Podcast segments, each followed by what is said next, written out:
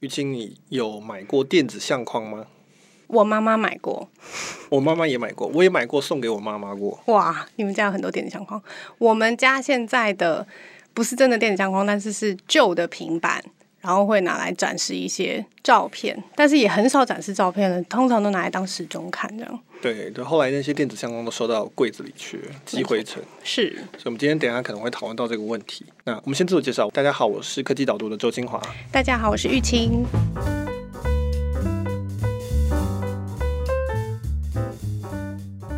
那今天我们讨论的呃题目有一点点呃不太一样，就是我们今天讨论 Google 在上礼拜的这个 Made by Google 的硬体发表会。那不太一样的地方在于说，我这次没有先写文章，因为时间的关系，它是礼拜四，正好是我们放假的时间，所以没有对应的文章。那不过我在这篇 Podcast 出去之后的隔天，我会应该是会写一篇讨论说这几家大科技公司针对智慧家庭声控装置的一个文章。那所以。今天是特别讨论 Google 的硬体发表会，那但是明天的文章不会是在专门讲的发表会，而是在讲比较更深入其中一个部分的讨论。对，先说到声控装置，但是可能是包含几家的讨论这样子。嗯，你刚刚说应该会写，是要保留一下，是不是？还是要留一点弹性？确定会写，可能会有新的题目这样。对，我们今天讨论，呃，跟以往比较不同，就是我们以前是挑你其中的一篇文章特别来讲，然后有时候脉络可能就照着文章走。那今天做一点新的尝试，就是呃，来讨论 Google 发表会里面，然后我们两个各自看到的点，通常还是你看到了，我会问一些问题。嗯、对，那这一次。感谢 Google 办在纽约，因此呢，就是在台湾的正常十一点时间可以可以看啊，不是像苹果发表会都是我们的半夜一点看完前半段的。对，你看完至少看完前半段。你看完之后觉得如何？哦，我觉得很欢乐哎。Google 的发表会跟苹果发表会有点不一样，就是苹果发表会就是以前我们讨论过嘛，是有一种很完美的世界，有一种乌托邦的感觉。那当然就是你会，你也会向往那个美好的状态。那 Google 发表会就是让人有一种欢乐的感觉，然后是一群工程师，然后努致力的在解决一个工程宅。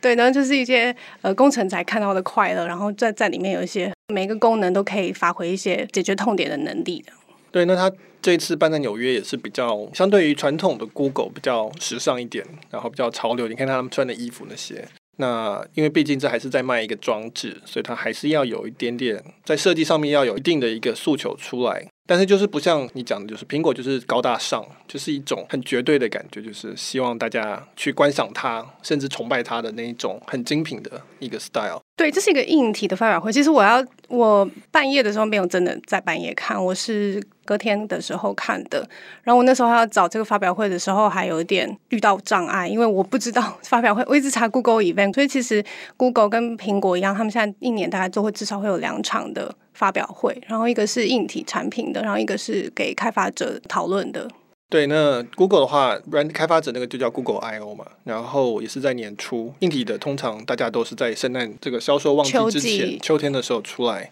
那在苹果的话，就是四月的 WWDC 跟通常是九月的这个，通常是 iPhone 的发表会。所以大家慢慢慢慢的商业模式越来越像，所以他们在做的事情也越来越像。是我们今天讨论就是 Made by Google 这个发表会里面的重点。对，那我们当然。会关心这个其中一个方面，除了因为一体的装置大家都很有兴趣啊，大家都比较能够有一个很切身的感觉，就是很贴近消费者。对，那另外一个点当然就是因为这次就是 Google 并购宏达电团队这个两千多位工程师之后，第一次应该是第一次的一个硬体产品发表会，所以我们为我们的团队骄傲，这样子是应该会看到宏达电的一些手机嘛？他们现在已经不是这个、哦、这个在这个团队了，这跟台湾台湾人台湾团队有关的部分，虽然好像还是在同一栋楼的样子，或是隔壁栋楼的样子，好像是同一栋楼，对。那对啊，所以我觉得大家的商业模式越来越像，或者说越来越重复，因此有很多地方都很像。那其中一个，你如果看这个发表会影片，大家可以在 YouTube 上面找得到。我觉得一个有趣的地方就是他们这次非常强调设计、设计感的部分，然后他们也请出来了他们的这个应该叫做头牌的设计师，或者是我们讲主导的设计师。那 Ivy Ross，Ivy Ross 一个女性这样子，嗯，他们的设计就是。很温馨，然后因为 Google 从头到尾强调就是 get things done 嘛，它就是可以当你的助理，所以就是好像是有一个你随身的可以帮助你完成很多事情的一个小助理在旁边，然后他也不会很显目，他就是一个很温和的角色在你的生活，跟那个苹果的设计的概念感觉是蛮不一样。对，就是。这边讲苹果这种高大上的感觉，Google 它就是比较诉求说我们要协助你做一些事情，因为它一直就是一个我回答你问题啊，提供你解答的一个一个功能性的诉求，比较不像苹果一开始是总设计或是这种很领导需求的感觉，他们是回应需求，而且是要更好的回应需求的这个感觉，所以它都是以一种身边融入背景的概念在做设计，所以你刚那个 Ivy Ross 它的设计。语言，我其实觉得是这个发表会面最有趣的部分，至少我最喜欢的部分了。那他就强调说要用温暖的质感啊，用很多这种布料，而不是那种所谓呃不锈钢啊、金属那种感觉。他们是用很多布啊那种或者毛茸茸的感觉，然后颜色也是比较温暖的粉色系的感觉，就是让它可以在不管是融到你的家庭里，或者说在手上拿起来是有一种很轻的感觉。因为谈设计，大家自然会跟苹果比较，那当然就是苹果它是那种非常的冷硬。或者是说，就是一种非常强调产品本身自己的一个完整性，而不是跟旁边的搭配的这关系，而是它在光在那边，你就会看到它那个是苹果的产品的这种呃诉求概念不太一样。那也是 Google 它在找它自己的一个定位。嗯，我们可以看到越来越清楚的一个定位。嗯，我们就从他们这次发表会里面提到，就是三个主要的发表的产品，在他们 Made by Google 这个 family 里面，在有了三个新的成员。这样，第一个叫做 Google Home Hub。我看到这个时候，我其实。还蛮，也不能说心动，但是我是真的觉得它好像有解决我什么东西，因为它的塑造的情境就是它是可以，它在做菜的时候，然后可以在旁边的一个装置，那它就是有点像 Google Home，但是是一个有荧幕的 Google Home，所以它是一个声控助理，但是同时有荧幕可以显示很多资讯在里面的。对，那声控装置现在其实基本上所有的我们讲矽谷的这几大家、四大家都已经出了，就是说苹果有 HomePod。亚马逊出最早，它也是有 Echo 跟 Echo Show。Echo Show 就是有荧幕的，Echo 是没有荧幕的。然后 Facebook 也是在上礼拜出了他们的 Portal。你也有写？我有写。那主要是强调视讯通话这个功能，因为 Facebook 是在强调连接人与人嘛，他们是社交平台，所以他们的这个东西很强调视讯通话这个功能。那 Google 原本就是有 Home，Google Home 跟 Google Mini。那现在它出了一个新的，这次发表的就是 Google Home Hub，那它就是有荧幕的。那其实你讲的这个，在厨房作为这个食谱，边做菜边照着看，其实这个诉求很久就有蛮多产品在推这个诉求。那 iPad 就很早就在就强调这个诉求。对，我心动的其中一个原因，不是只是。就是有荧幕嘛，我可以照着看。另外一个原因是说，它是可以直接声控，这样就把我要的东西叫出来了。我也是可以用其他的平板做这件事情，但是我就变成手要去碰。可是你因为其实你在做菜，你可能手上有碰触到食材，就觉得还是有一点卡卡的这样。对，这是一个很好的一个点，就是说为什么今天家用装置开始成熟、开始爆发，而不是像以前，比如说我们拿 iPad 来做这个事情。为什么它是一个独立的产品项目，而且看起来这个类别是越来越完整，是可以做的？那其中一个就是你刚刚讲的声控的界面的一个成熟，大家发现说，哎，其实家里是一个很适合用声控的地方，而不是适合用手机，因为在家里拿起手机来，就是对大家其他人大家都觉得说，为什么你要分心？家庭的时间嘛，可能你如果进入到手机的时间，好像又有点不太专心那样。对对对，那第二点是说，以这个 Google 来讲，它有 YouTube，那所以呢，它有内容，而且它有很多的。呃，食谱的内容，它是跟我记得它是跟 Tasty 合作，所以说它就有很多影片在上面。然后呢，再加上现在每一家都有宽屏，呃，感谢网络以及手机的发达，以及有很多的 App，所以这种种的东西让像 Google Home Hub 这种装置现在它有足够的价值，会让你想要买单独买一个，而不是只是平板来用，而是说直接去买一个。对，以前就是你就你刚刚讲的，我有一些替代方案，我可能。我也我也可以印出来一张纸就摆在旁边，或是我用 iPad 做这件事或什么。其实，在没有 Google Home Hub 以前，我也是有一些替代的方案，可是就是没有那么好。然后，但是可能那个时候就没有这样的装置可以支援单纯做这些事情，所以到现在话，慢慢的每一家都开始做了。对，所以我们一开始我问你电子相框，就大家都买过，可是电子相框从来都没有做起来过，就大家都觉得这是一个有道理的东西。我的。相片都在线上了，我都是用数位相机，或者我都是用手机在照相。那可是我没办法看，那所以大家都觉得电子相框合理是一个产品，可是都没有人卖成功过。直到现在，不管是 Echo Show 或是这个 Google Home Hub 这个产品看起来是可以成功了，因为他们都有数位相框的功能。那原因就是说，一方面它价钱够便宜，量够大。那再来就是因为你的照片都在云端，然后像 Google 它可以帮你筛选照片，一直换。那使得这个东西的价值更高。对啊，你就是它那个有人工智慧的部分，它就可以帮你做一些其他的变换，不用什么都要你自己手动再另外去设定。对，以前我们买电子相框，你如果有印象的话，就是我们要先买来，然后先插电脑，先下载，而且你还要自己挑照片，顶多有一个 random 随机播放，可是你看了就会很快就腻了。那但是现在以 Google 的例子来说，它会帮你挑，而且你有一堆照片在线上，你永远看不完。然后呢，最重要的是说，照片你不想看的时候，你还可以拿来做别的事。它不是只是做电子相框，因为光是做电子相框占那一块地，其实至少以台湾的这个房间来讲，其实那个是有点不划算。嗯。但现在它的这个 CP 值就非常高，因为它还有很多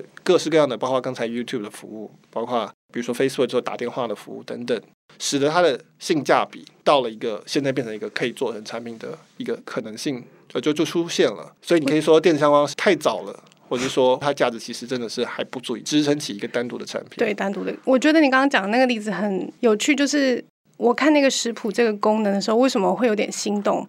除了它有荧幕，它可以声控以外，它的其中一个示范是说，它叫 YouTube 上面的一个影影片来的。就我以前有尝试过一些，就是他们有什么合作方啊、食谱啊什么这些，可是有时候就是觉得会不够用，或是上面的东西不是我要。但是它今天的那个内容的服务是 YouTube，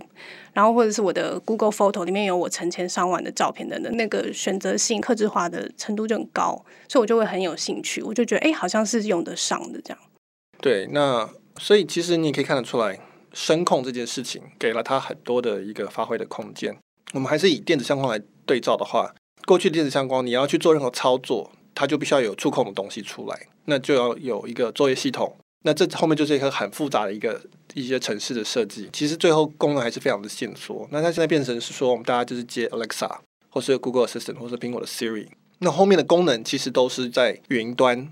然后根据他们的那个 API 去设计，所以它会辨识你的命令。然后去提供你个丢出来一个功能，那这个对开发者来讲也也容易很多，他就是只要去串接就好了，而不是像过去那样你要基本上你要从头到尾开发一个系统，不然的话它就很丑。所以这些都是为什么我们看到这三年声控装置大爆发背后的原因，就是说因为这些生态系已经建好了，这生态系是为了手机建的，嗯，但是现在直接转到那个你的家用装置就很方便。那再加上大家都有宽屏，也是因为感谢手机跟网络。然后再加上我刚刚讲供应链成本降低，也要感谢手机啊，chips 那些全部都降低，因此这个东西现在开始变成一个日渐成熟的市场。嗯，我觉得我在看那个 Google Home Hub 的时候，还有一个就是蛮有趣的地方，就是它还蛮强调它是没有镜头的，就这一点跟其他的那个装置有点不一样，因为其他装置它放在家里嘛，他们都很强调那个通话的功能，Facebook 就特别强调这件事情，可以跟家人打电话。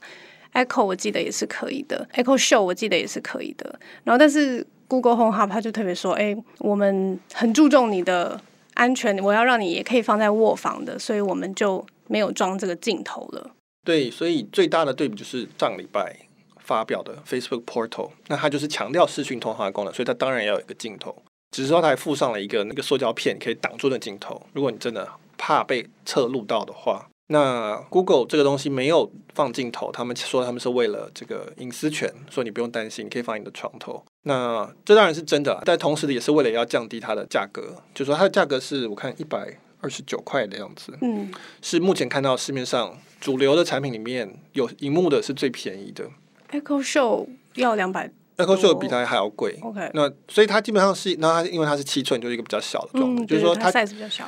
其实它这个产品的诉求，你可以看得出来，它是 Google 是希望越多人买越好，它并不是说要真的从里面赚太多钱，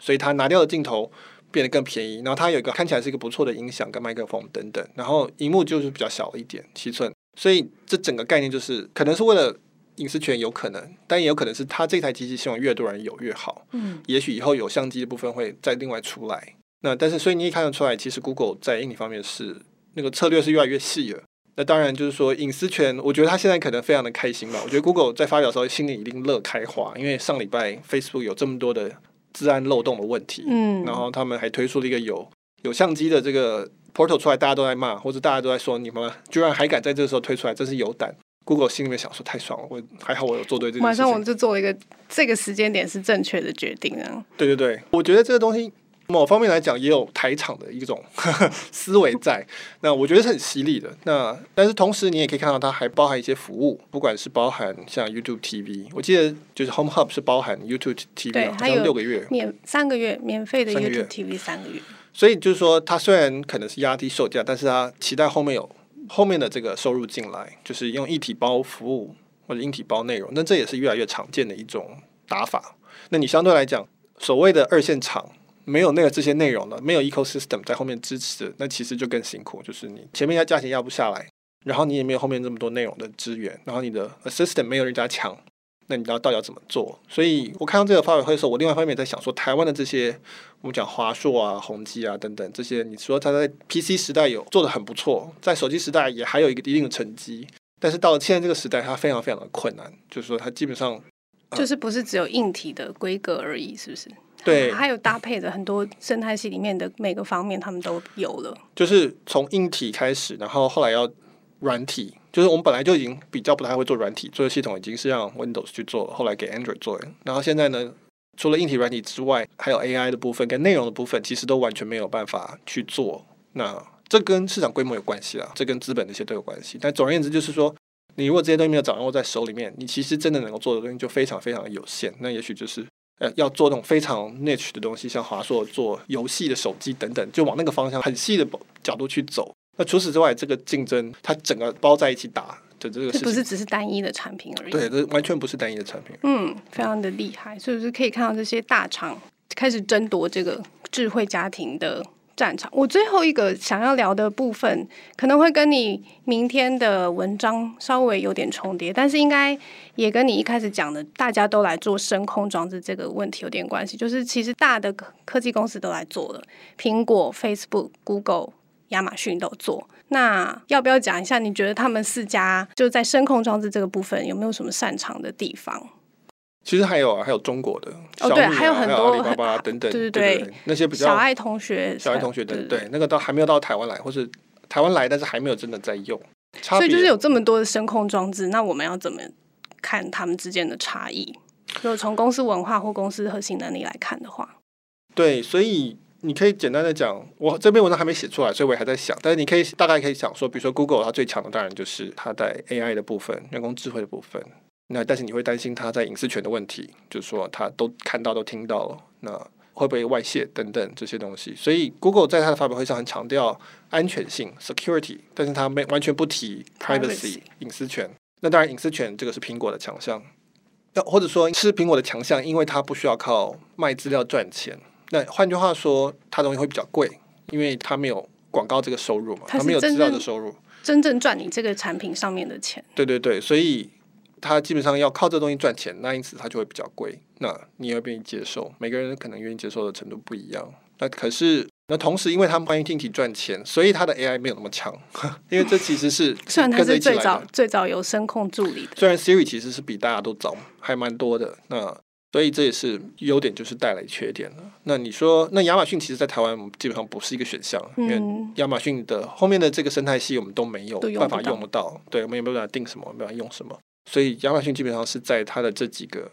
大英国协前前国家里面会比较有可能用到，你在台湾没办法用到，但是它是走出了一个典范了哈。也许台湾的我们如果讲语言很重要的话，也许台湾的电商平台也可能会用 PC Home 这些，这个也许是一个机会，就是说它是串接到一些非常家庭的用途，因为大家都要在 PC Home 上买东西嘛。然后这是一个家庭的一个状况，买卫生纸啊什么，所以也许这是有一个可以串联起来的地方。你是说有一个重复购买或消费的那个行为，在亚马逊这边情境是很明确的，是不是？他们很清楚这件事情。对，亚马逊的原本的概念就是说，他希望是一个无缝的购物体验。那最好就是说我直接把我的购物这个遥控器放在你家里面，就像一个电视购物的频道就在那里而已，你只要张嘴就好了。那所以，因为我已经有你的。账号我有你的地址，所以你只要跟我说，哎，帮我买一个卫生纸，我就第二天送到你家。所以这是一个很终极的一个无摩擦力的购物体验，所以这个是它的出发点。那台湾有没有办法做？Maybe 我不知道，看有没有有没有这种野心啦。那另外一方面也要去算它到底适不适合这样。那 Facebook 也蛮有趣的，Facebook 的产品 Portal 相对于其他的都比较单薄一点，就是因为 Facebook 本身也没有那么大的一个生态圈在。那它所以它非常强调的是。电话、视讯通话，就是人跟人之间的连接，人跟人之间的连接，它比较像是要取代电话。那因为 Facebook 有二十亿人，嗯，所以它基本上就是全世界最大的一本电话本。所以呢，我现在电话还要记你的电话是几号才能拨嘛？手机当然不用。那所以呢，Facebook 就说那大家就用 Messenger 拨就好了。对，大家都有宽屏，那直接把这个来换就好了。那所以这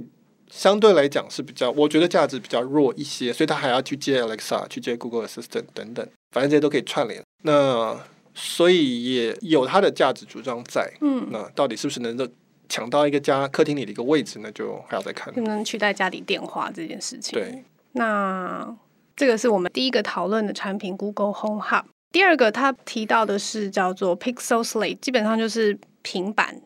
因为它叫 Pixel Slate，所以它还是蛮强调那个荧幕的解析度的，是很锐利的，这样可以看八 K 的影片什么的。不过我觉得它里面最有趣的地方是说，他说他们做 Pixel Slate 的想法是说，以前 Google 是先做 Google Search，然后要回答你的问题，后来就发现，哎，Search 你要用那个浏览器看，但是你可能 search 做得很好，但是浏览器却不好，所以他们就做 Google Chrome。然后发现 Google Chrome 虽然很完美，但是那个系统装置不好，所以他们就做 Google OS。然后再下一步就做到 Pixel Slate，这样就是慢慢的一步一步演化下来。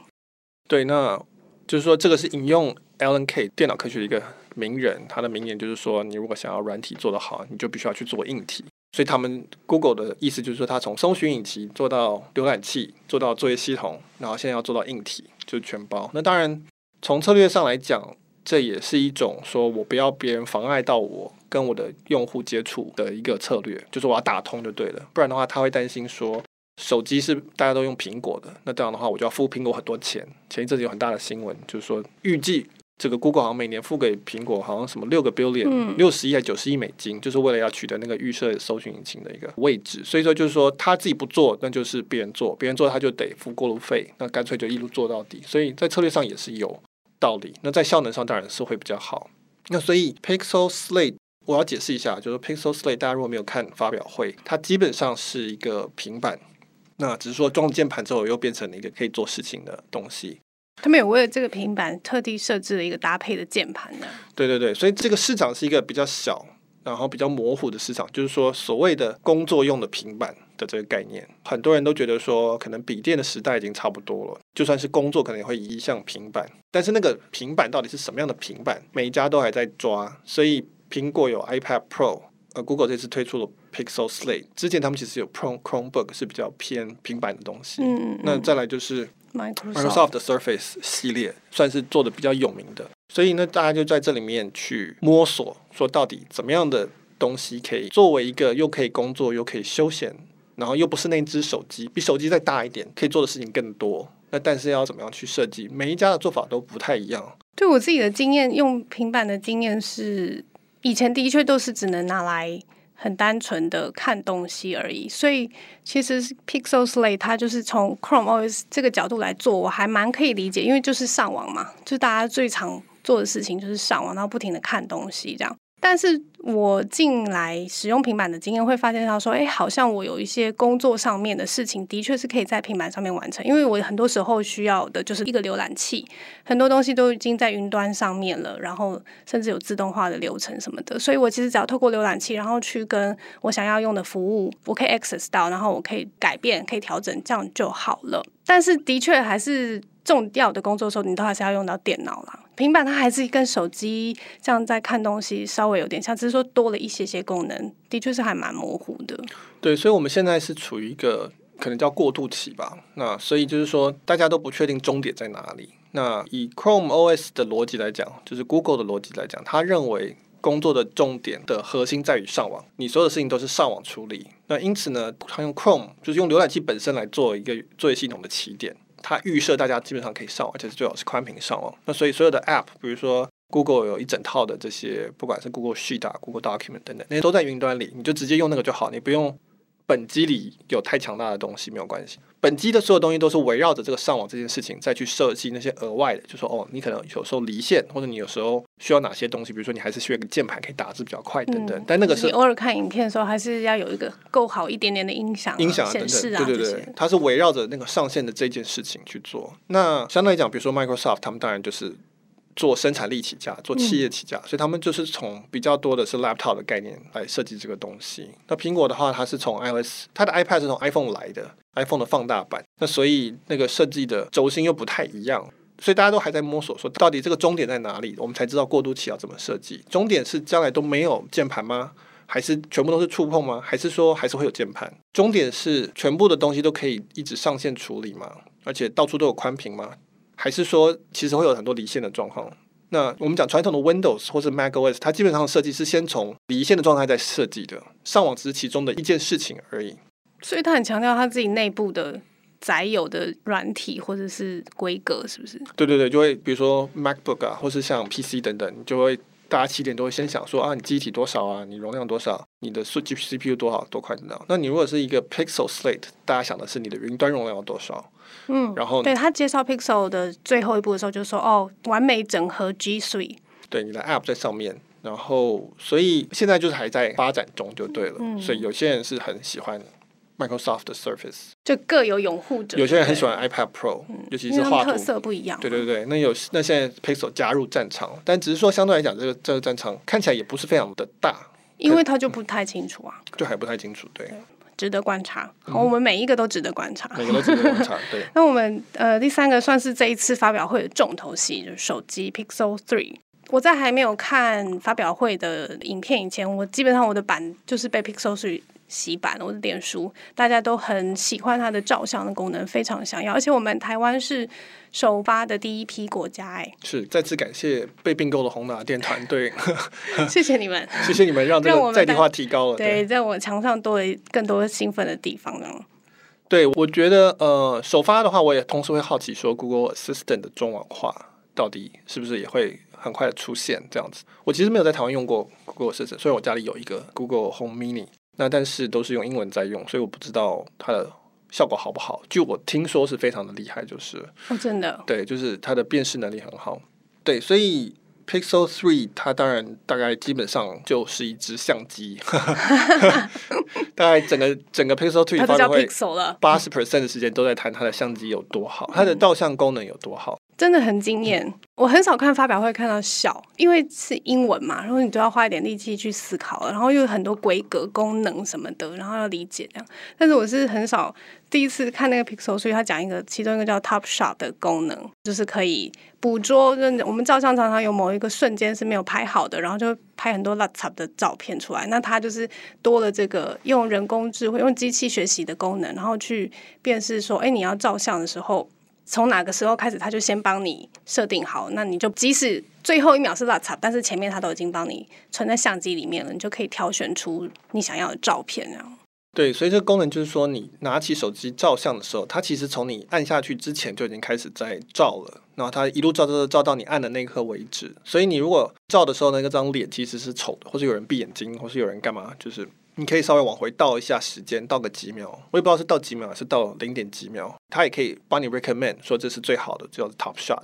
那这个功能其实苹果也有类似的，应该说他们都有这个在你照之前就开始预先照的这个功能，只是说。Google 强的地方在于说，它推荐的那张会比较好。那这就是他们人工智慧厉害的地方，因为他们做了非常多的图片辨识的这个经验，所以它比所有的其他家都清楚的知道什么叫做一张好的照片。不管是你的对比，不管是你的构图，或是他知道说大家喜欢笑，这个叫做笑；大家喜欢眼睛张开，这个叫做眼睛张开。这些东西它的这个经验比较多，他算过很多次，所以它可以 recommend 比较好的照片。对，那那个人工智慧发挥在照相这个部分，就是很令人感到惊奇。另外一个就是我印象蛮深刻，就是那个调光源的，对，而且它还是跟 iPhone XS 比较的，就是左边是 iPhone，然后右边是 Pixel，这样同样一个地方照出来，但是它就可以把那个光源，就是它是在下午黄昏的时候照，但是 Pixel 照出来就是一个很清晰的，然后光线很充足的照片，可是 iPhone 照出来就我们平常相机会看到的样子。这个功能叫做 Night Sight，就是晚上的，就是它基本上是低光源的照相。那它就是它把 iPhone XS 跟 Pixel 3两个一起去照同一个，基本上是黄昏的画面，就是已经接近要晚上的画面，结果发现 iPhone XS 照出来的有一大块都黑的。那他们的比较清楚。它就是好像还强调说他们是不需要闪光灯做这件事情。对，那其实 iPhone 也有这个功能叫 HDR 嘛，大家都是 HDR，、嗯、基本上就是照很多张，然后从里面去挑比较好的。我压下去，其实相机会照十张，可能他们的光圈调的稍微不同，然后再去截取其中的每一个部分，然后把它合成为一个最清楚的照片，各方面都是最好表现照片。那同样的，苹果也有这个功能。我并不是在当苹果护航护航，而是说，呃，事实上我也不觉得两个有一样的功能是有什么不对的地方。这个就是竞争就是这样，大家都花几年在研发，所以也不是说不上谁抄袭谁哦。其实大家只是 launch 的时间不一样而已。那但是为什么 Google 的看起来就是比较好？那基本上也是在于说他知道他有比较多的经验去挑。那这是在在 recommend 的部分，就真的是呃看起来 Google 是比较厉害的。我自己因为我以前在玩相机，就是我大学的时候玩暗房啊，什么冲黑白底片等等。你就会觉得说，现在所谓的这种叫做 computational photography，就是计算相机，其实它某一方面来讲，照出来照片都不是真的，对，它都是合成的，这是滤镜，每一张都是合成出来的，它并不是真的去捕捉那一瞬间的光，因为底片基本上是不可改变的、不可逆的，就是那个瞬间的光，所以某方面来讲，这种类比性的东西，它是有一个极度真实的一个意义存在。但是现在不管是 iPhone 或者是你说是 Pixel，它照出来的东西，其实那个画面是不存在这个世界上。你是说一条影片里面的画面是不是？你知道一条吗？我不知道一条。就是中国有一个那个哦，你说那个那个对对对，中国的那个自媒体一条，对对对对对对，就是说从某方面来讲，他们捕捉的都不是现实，都不是真实，它都是都是 enhance 加强过的，它都是你喜欢的样子。那这也都没有什么所谓对错可言了，只是说我们刚刚在私下聊，就是说我觉得相机厂商都可以去跳河了，就是说因为这个软体。加上硬体就变得非常的强大，然后可以做出很多的事情，就有时候会觉得真的是黑科技这样的，对啊，有种很不现实的感觉。对，我觉得回到你讲 Pixel 3一开始的部分，就是很大一部分在讲 Pixel 3都在讲照相，他在夯不啷当谈了几个功能，然后又介绍一阵子，还说我们 Pixel 3还有很多照相的功能，但是我们现在来不及介绍，然后又又列列列列列出来，这样就感觉像整台手机的重点都在强调那个。照相机这件事情，呃，应该说这个是 Google 的强项，那而且是大家重视的部分，所以它可以一直去发挥这部分。那这也反映了说，因为你们如果我们如果倒回四五年回去看，比如说 iPhone 四、iPhone 五，其实那个时候大家还会谈 CPU 有多快，GPU 有多快，然后荧幕如何锐利等等设计等等。那现在因为这个东西都我们叫 good enough，这些东西都够好，所有的手机都可以做大部分需要做的所有的事情。然后再加上大部分都是 App 在执行，第三方的提供，所以就变成是说大家在竞争一些很细的东西。那当然，所以 Google 的如果它的强项是这，那当然就要加足马力的去做。嗯，那尤其是它某方面来讲，是用它的软体的能力、AI 的能力去补足它硬体上面的规格稍微弱一些些。比如说它的后镜头是只有一颗，然后光圈比较大，就是比较小，一点八。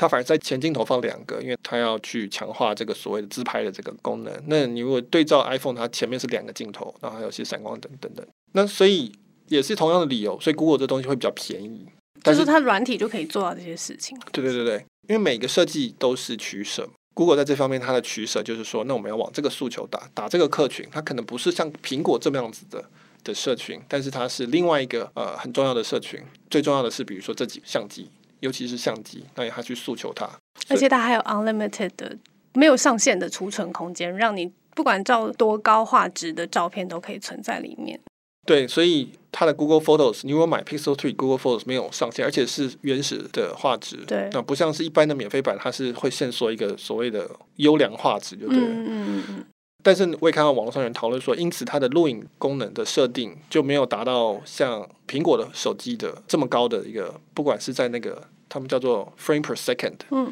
四 K 的 frame per second 就是比较低。换句话说，iPhone 可以录制更高规格的影片，但是那容量会变大很多。那苹果就卖你这个东西，说你你可以做到这样没关系。那但是你如果要存，你要付我钱，我的 iCloud 要收费。那 Google 就是不太一样，就是说哦，你你还可以录到很好很好的影片。但是因为我们的容量是免费给你的，所以它某方面来讲，它等于是设计上就是压低的这个哦，你的那个录影的那个那个容量的体积，所以就是完全强调照相这件事情就对了。相对啊，对对，对，相对相相对于录影这两件比起来的话，对对，这是商业模式造成的嘛？一个是卖硬体，一个是卖服务。那我们会看到越来越多有这种分叉的状况，然后大家会在不同的方向去竞争。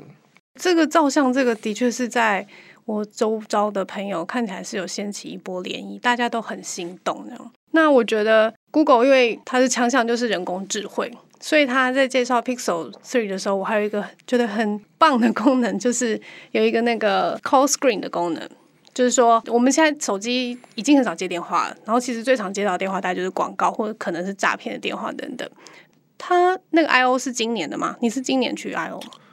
好像是年初，对，年初的时候，他们就发表了一个 Duplex 的功能，就是说它可以用智慧助理跟这个对方通话，那对方会以为他他可以跟他正常的通话就对了。那个时候的示范是说可以订餐厅，那他这次放到 Pixel 3上面的示范就是说，这个如果有。人打电话来，可是你不想接，那你知道他可能是什么餐厅来跟你确认时间，或者是这个广告公司打电话来问你什么事情的话，你就可以直接用他这个 Call Screen 的功能，然后让智慧助理代替你跟他对话，就是超棒的，而且全那个发表会上掌声很多啊，因为大家都觉得哦，真的解决我这个痛点。对，那大家如果不知道讲的这个是什么，可以去搜寻我们今年出的这个 podcast，就是专门在讲 Google I/O 的今年的东西。那这个这个功能叫 Duplex，在 Google I/O 的时候，它的发表会上面是这一台电脑拨电话去跟餐厅定位，然后可以来回讲话这样子。那对方都完全不知道这是一个电脑。其实那个用户只要跟电脑下指令说，我帮我去订一家餐厅几点钟，那剩下打电话全部都是那一个电脑在处理。那这个出来之后发生很大的争议，我也写过。所以好像加州政府在上个礼拜。才通过一条法律，禁止电脑假扮成人去跟人家沟通，oh. 就是你必须要表明说我是一个一个人工智慧，嗯、mm.，你不你要 announce，你不可以说不告诉对方，去让对方以为说你是一个真的人这样。那所以就是这个功能还蛮有趣的。那因此，我想 Google 也在思考说到底要怎么用，就是说这东西。用的不好会很麻烦，因为它基本上就是某一种可以变成垃圾电话，可以一直打给很多。其实我们今天现在台湾是选举，所以常常就已经会接到电话，一接起来其实是一个录音的一个播放，说啊你好，我是某某候选人，怎么说？那 Google 这个会变得更严重的问题，还可以跟你对话等等。那所以他这次在 Pixel 上面，他用了一个功能，就是说你碰到一个电话，你不确定是谁，或是你知道是谁，你可以叫 Assistant 去接，他也会 announce，他说你好，我是这个 Google Assistant，那。就是用户现在没有空接电话，请你留下你的要说的事情，那他会听到。那我觉得最厉害的地方是说，好，那个人就开始讲话了。那这个时候呢，他讲的话会及时的变成文字，对，出现在那个荧幕上，所以你可以看那个文字，然后再决定要不要中间接起来。所以它才叫做 call screen。对对对，call screen。那所以这是一个很厉害的服务。当然，台湾的 WhatsApp 可能会觉得有点伤心，就是因为这个这个东西跟 WhatsApp 有很大的一个重叠。Who's call 啊？Who's call？WhatsApp 是 WhatsApp。那、啊、Who's call 对不对？Who's call 对不对？或者可是 Who's call 只是辨识说谁打来了。啊，对啊，是所以这是一个包含它的一个服务，这是下一步啊哈。所以 Who's call 那它我比较喜欢它中文名字叫向卡来。嗯。那所以这是一个很有趣的一个设计，而且特别是它是一个 on device 的 AI，它其实是放在你的手机里的，它不是连到云端的，就是说你离线也可以使用。开始那个辨识的功能，什么语音。转成文字什么，全部都在手机里面就可以完成，就对了。所以我也好奇，到底比如说是不是只有英文可以，还是有别的语言也可以？嗯、我这个这就是我刚刚前面提到的 assistant 的这个部分，所以我我不知道，详情可能要等着看。嗯，但但是这个就会变成一个 Google 的一个优势，就是说它可以提供一个在你的产品里就含着一个助理的服务。那比如说今天有这一项，也许以后会加再再加十项、一百项等等来做说，诶，你将来你只要买这个就可以用这东西，别家都没有。那这当然是一个新的一种价值。好，那不知道你听完以后有没有对 Pixel 3感到心动呢？还是你会不会想要去看一下 Google 发表会？我觉得一个半小时其实看起来还蛮轻松的。有兴趣的朋友可以，我们节目介绍下面会附，大家可以点进去收看看看。那我们今天讨论的是 Made by Google，Google 的硬体产品发表会。然后明天呢，这个。照计划呢，Michael 应该是会分析智慧家庭的这个文章。那我们现在科技导读其实有一个为期一个月的会员推荐活动，就是如果会员们你有朋友想要订阅科技导读的话，填上你的 email，你的朋友跟你同时就会有免费的一个月的导读会员。所以这是我们的一个新的尝试。那想看看大家会不会更有动力来试试看科技导读，所以也欢迎大家推荐给你身边的朋友。对，如果你是非会员，你不认识任何订购科技导读的会员，其实有很多，只是你不知道而已。那你可以在墙上问问看，就在我们粉丝上问，应该会就有人回答你这样子。是，好，那今天就到这边。好，好，拜拜，谢谢大家。